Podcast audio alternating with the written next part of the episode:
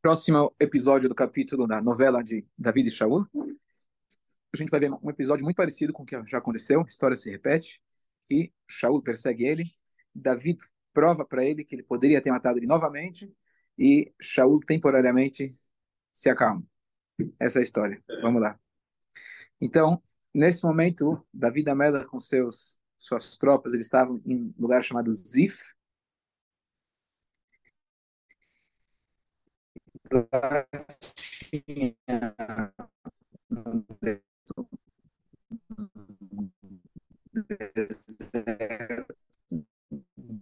Zif e é, turma de Zif foi uma turma que já tinha entregue para o Shaul e dessa vez eles repetem, eles fazem jus da reputação deles, e eles contam de novo para o Shaul, vão até Givá, é onde morava o Shaul, e falam, falam para ele, olha, Davi da Mela está nas redondezas nossas, se você quiser achar ele, encontrar ele, vem lá.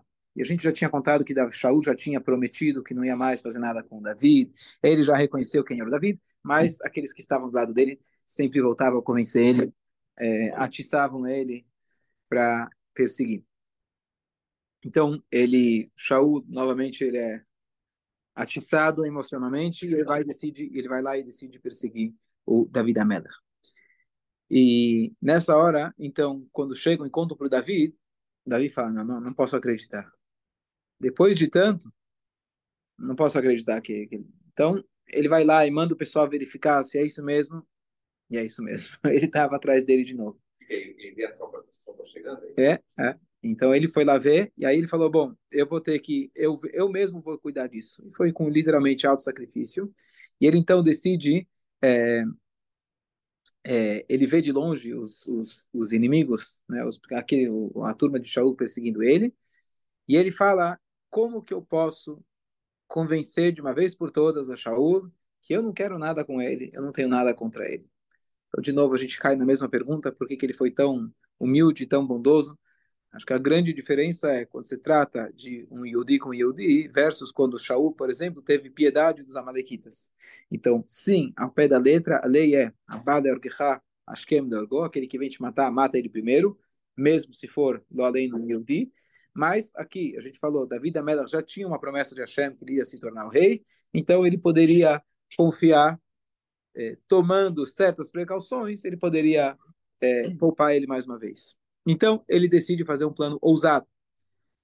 Ele pergunta quem quer ser voluntário para vir comigo até o Davi, até o até a boca do até a toca do leão. E ele tinha lá o sobrinho dele que chamava Avishai e ele se voluntariou e falou: "Eu vou com você, Davi". Literalmente se colocar no risco maior possível. Hashem estava ao lado de David. Hashem fez com que a turma estivesse dormindo. E todos aqueles que deviam estar protegendo Avner, protegendo o rei Shaul, eles estavam dormindo. Tem lugares que não precisa de milagre para isso acontecer, isso já acontece naturalmente. Mas lá eles eram um pouco mais responsáveis, então Hashem fez com que eles dormissem profundamente. David, ele vai lá, se aproxima do acampamento, e ele, é, o Avishai vira e fala para ele, bom, chegou a hora, né? Agora está na hora de você cortar a cabeça dele e resolver de uma vez por todas. E nessa hora, Davi começou a balançar.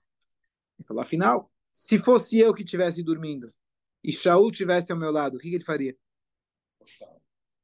Ele está dizendo claramente que ele quer cortar minha cabeça. Então está na hora de eu fazer a mesma coisa. Mas logo ele recobre a consciência de tzadik. Ele fala, não, ele foi ungido por Akadosh Baruch Hu.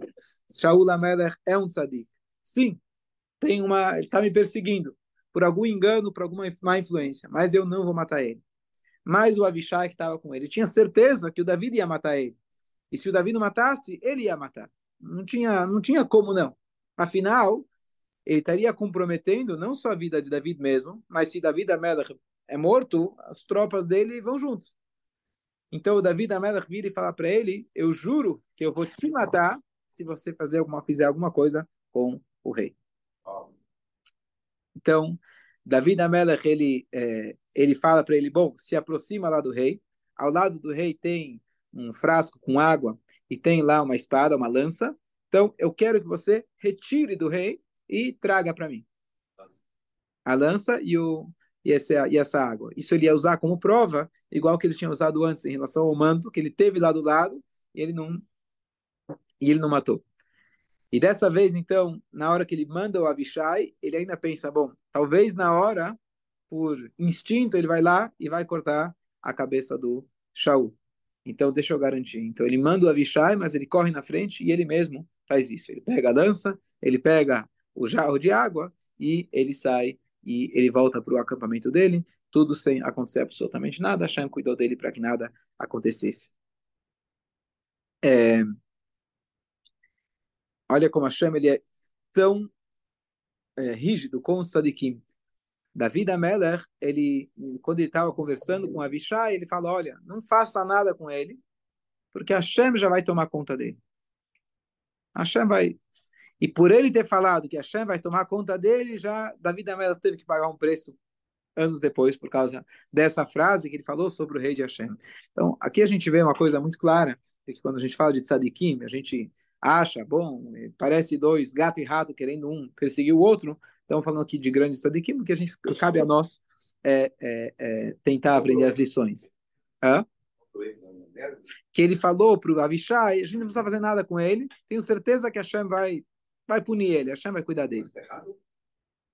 Para o nível espiritual de Davi Ameller, mesmo que ele estava correndo risco de vida, e mesmo que ele poupou o rei, ele fez do melhor, do melhor, do melhor, mas se você tem uma toalha de renda maravilhosa, bonita, branca, uma gotinha de vinho que cai nela, acaba tendo um impacto. Então, Hashem está escrito, Hashem é rigoroso com o Sadikim como um fio de cabelo. Não, deveria não deveria nem ter falado que Hashem vai não, que Hashem vai fazer a vingança. Eu, é verdade, ele falou isso. É para acalmar o É verdade, é para acalmar, perfeito, é para acalmar o Avishai, mas para a gente ver como Hashem ele, ele é rigoroso com o Sadikim. É, é difícil da gente entender, não é um nível, não é um nível que a gente pode entender. É, Justo agora eu estava vendo uma, uma história bonita sobre a Paraxá, mas cabe muito bem aqui, que uma vez chegou um, um imperador, ele falou com o ministro dele, que era um Yehudi, ele falou, não entendo, sempre que na história de vocês tem um Jacob Avino, algum deles, Avram, faz uma coisa errada, ou Davi Ameler, ou Reuven, ou Yehudá, não pode falar que ele pecou, tá tudo certo, etc. E aí, quando fala de Esav, quando fala de Lavan, Opa, você joga toda a culpa em cima dele. Por que você fica justificando o Sadequim? Erro é, tá errado, independente de quem for. E o rei falou, eu vou, vou pensar, vou pensar na, na, na, tua pergunta. Enquanto isso, passou um tempo, o rei foi lá, ele, o, o tzadik, ele foi lá e conseguiu sumir com o anel real. E o rei começou a ficar preocupado, ficar preocupado, e aí ele foi lá e quem ele acusou? Escravo dele. Escravo dele era o mais provável e depois que teve todo o escândalo, o, o rabino chega e fala: Olha, está aqui o anel. Como você faz uma coisa dessas? Eu quero te fazer uma pergunta. Por que você suspeitou do teu escravo e não suspeitou de mim? Fala muito claro. Inclusive, o próprio Pirkei Avot fala para a gente, a gente não tem um modelo de escravo como era antigamente, que quando você tem mais escravos, você tem mais roubo. Era normal, infelizmente, que os escravos roubavam. Então, se você tem uma suspeita, vai recair em cima de quem? você vai culpar quem? O escravo. Falou exatamente isso que acontece na nossa história. Quem a gente já sabe que a sua índole é kasher, quando ele erra, é estranho. Quando alguém que você já sabe que ele é Isaf, que ele é Lavan, que ele é um perverso, a culpa cai naturalmente em cima dele. É muito simples.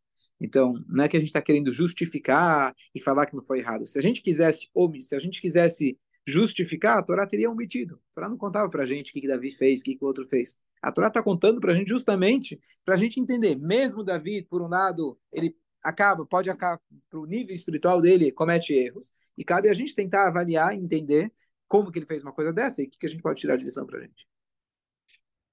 A gente não pediu para a gente, não, não, não falava. O Shaul? Pelo, assim, o único que tinha contato direto, de falar assim com Hashem era Moshe. Mas eh, Davi da Melech tinha momentos de mais inspiração e menos inspiração. Quando alguém está conectado com Hashem através do estudo, através da reza, mais ou menos que ele tem algo intuitivo dentro dele que seria fazer a vontade de Hashem. Sim. Hashem não falou para ele claramente. Não, não, eu... Mas, mas ele, ele, assim, ele entrou no campo inimigo se arriscando. Ele não sabia claramente. Deus não falou, vai lá que eu estou com você. Mas ele foi sentindo, viu que as pessoas estavam dormindo. Inclusive, o Midrash ele comenta, viu que as pessoas estavam dormindo.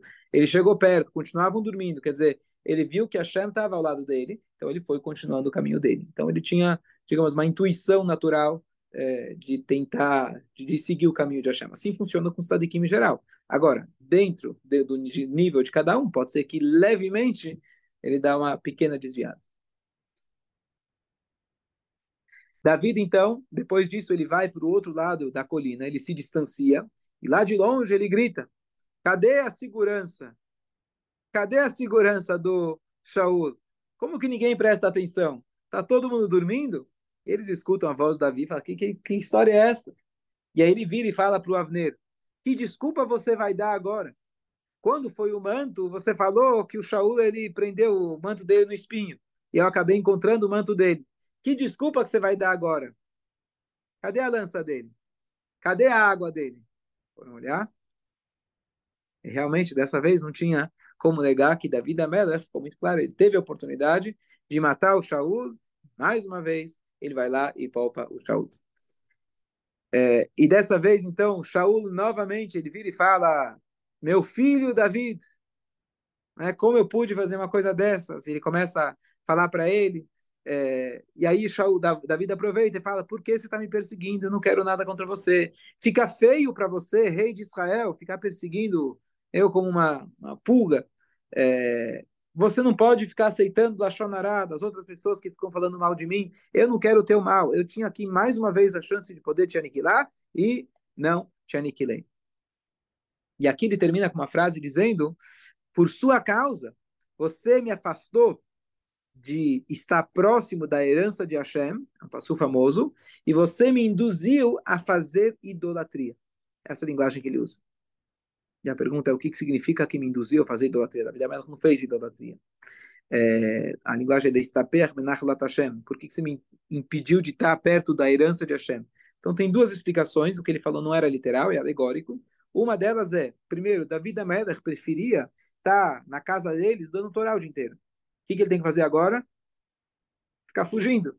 Imagina. É, não era isso que eu queria fazer. Eu queria estar estudando Torá. E por sua causa, eu estou deixando de dar Torá. Aquele que se afasta da Torá, a gente fala, você vai se desviar e vai fazer idolatria. Peraí, entre desviar da Torá e fazer idolatria, né, não é, não é imediato. Não, mas é a mesma coisa quando você está numa estrada, você pega a direita errada, você já está no caminho errado, você já só questão de tempo agora.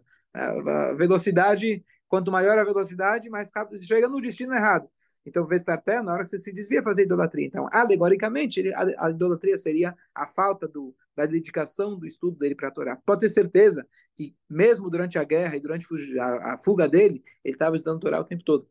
Lembra o Issachar eh, Friedman, que foi sargento no exército de Israel? Ele falou que ele tinha amigos que faziam ciúmim de Macertot, termos de Macertot, em pleno serviço de Tzavá sendo que ele falou, tinha noites que a gente dormia uma hora, duas horas, noite que eu dormia em pé, assim, com aquela rotina maluca de treinamento, ainda assim se esforçando o Yodi para tentar encontrar a brecha para poder estudar a Torá. Então, sem dúvida que Davi, Davi estava estudando, só que não era com a mesma dedicação que ele poderia estar sentado na casa dele e dedicado. Então, isso seria a idolatria a que ele se referiu.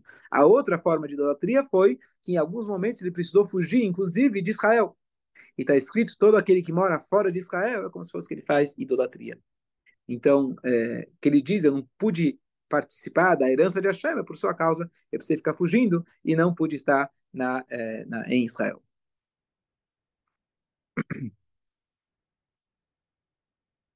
A pergunta que volta na minha cabeça, só para tentar discutir, é por que, que Davi ele é tão benevolente? Por que, que ele dá tanta chance para o Shaul? Qual é a recompensa dele? falar que ele só A gente vai ver depois o filho que vai violentar todas as esposas dele, etc. Depois ele ainda fala: Eu não deixo ninguém tocar no meu filho. E quando for lá e jogar as flechas nele, foi, foi lá e matou. Ou seja, a benevolência dele com o inimigo era uma coisa completamente fora de série. Só lembrar, falei hoje de manhã, hoje, dia Yud Kislev, é um dia de libertação. O segundo Rebbe de Chabad, ele foi libertado nesse dia. Mas o que tem de curioso é que nesse dia, na leitura diária de Teilim, a gente lê o capítulo 55, que a gente lê Padá Veshalom Nafshi Mikravli. Davi Amelach ele diz que Deus ele resgatou a minha alma com shalom, com paz, daqueles que estão guerreando contra mim. Ele faz ele faz essa é, esse, essa alusão, tem várias explicações desse passo, como que Hashem salvou ele, foi em mérito das mitzvot que ele fez, em mérito da, da, da Torá que ele fez, e a ideia, quando a gente fala de pediá, que Hashem ele salve a gente, você pode conseguir uma pediá que seja através de guerra, você foi salvo por causa de uma guerra, então é padá, Deus te salvou, mas através de uma guerra, através de um custo, ou você pede para Hashem que seja padá, Bechadom, que ele resgate você com paz, que seja de forma tranquila, absolutamente. Então, esse foi o pedido que David Amelech ele, ele fez. E você vê que várias vezes ele foi perseguido e ele pedia para Hashem e não perdia a esperança que Hashem ia salvar ele. Ele precisou fugir depois do palácio dele, porque os filhos dele, o filho dele estava perseguindo ele. Ele confiou assim em Hashem. Ele termina dizendo no capítulo eu confio em Hashem. Então, Hashem jogue para Deus todos os seus problemas, deixa para ele ele carrega seus problemas e com isso ele conseguiu se manter firme.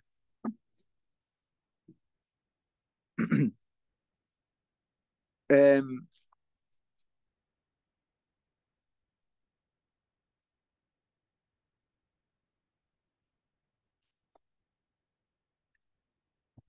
Já contei. E agora, Davi da Melech, então, é...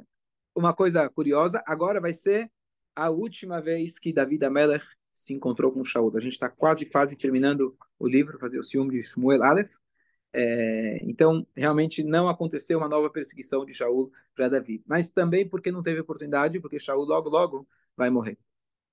É, só um detalhe, esqueci de falar, que quando ele, Davi tinha falado aquelas palavras para Avishai, que era só para o Avishai não matar o Shaul, ele falou, olha, Hashem vai cuidar dele. Por que está escrito que Hashem ficou tão... É, cobrou isso do Davi?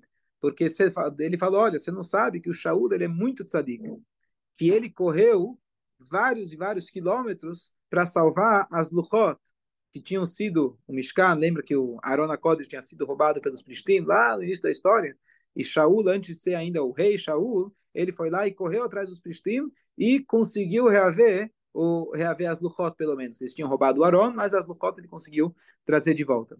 É, então, em mérito disso, quer dizer, você não pode brincar com um homem desses, nem, nem falando, nem cogitando.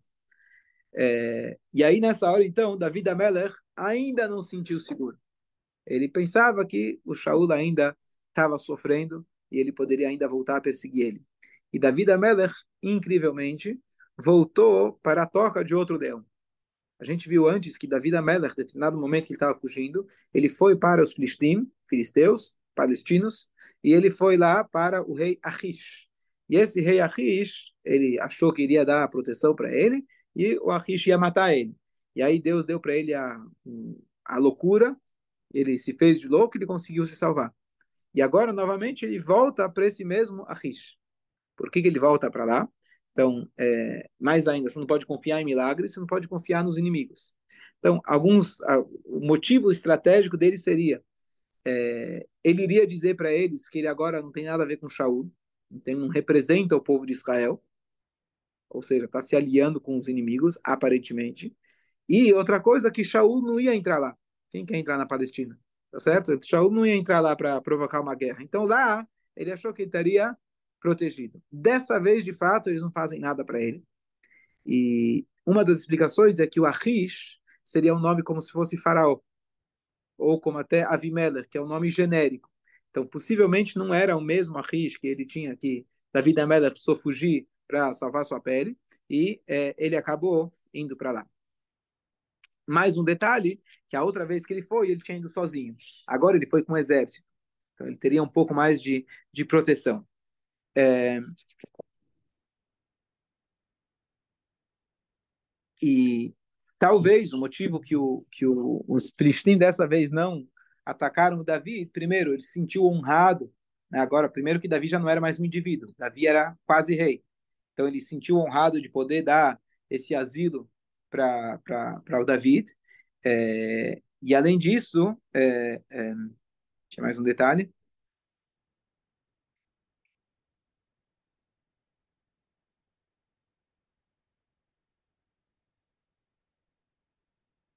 Além disso, uh, provavelmente Hashem deu essa proteção especial para David Ameller, era o que ele deveria fazer naquele momento, e Hashem então fez a cabeça dos inimigos que mantivessem David vivo, é, e assim e assim é, ele continua. Depois David Ameller ainda vai se mudar, ele vai para um outro lugar, e logo logo a gente termina o, o, o livro de, de, de, de Shmuel Aleph, e aí a gente vai passar para o Shmuel Bet, que ele conta, na verdade, aí, David Amelach já como rei. O Shmuel Aleph, ele, o Shmuel Aleph conta, na verdade, o, a história do profeta Shmuel, até que surge o primeiro rei de Israel e a vida do primeiro rei de Israel, e o Shmuel Beit, incrivelmente chama Shmuel e não David, mas ele, provavelmente por ele ter sido ungido por, pelo profeta Shmuel, ele recebe o nome do livro, e o próximo livro, então, vai contar da vida de, eh, de David Amelach, como rei já. Quem sabe os detalhes? Quem morreu mesmo? Os detalhes que ele encontrou, que ele roubou. Quem, quem... O Tanakh registra para gente. Então, o Tanakh registra, e como toda a Torá, você tem os Midrashim, que são a, a tradição oral é, passada desde Moshe Rabbeinu para gente, todos os detalhes de como foram de, de como foram os acontecimentos. E só lembrando que o Midrash, a intenção dele não é só contar a historinha, mas Midrash significa mi, vamos tentar extrair daqui uma lição. Então seria como se fosse a você tem o esqueleto da Torá, você tem a harmonia da Torá. Então você tem a história como aconteceu, os fatos, mas você quer saber como que o, o Davi estava sentindo naquele momento, o que que Shaul estava sentindo, o que que eu posso extrair dessa lição. Então você tem o, o complementar que é o, o, os Midrashim que conta pra gente. Ok? Vamos lá se preparar para o Teirim. Ele é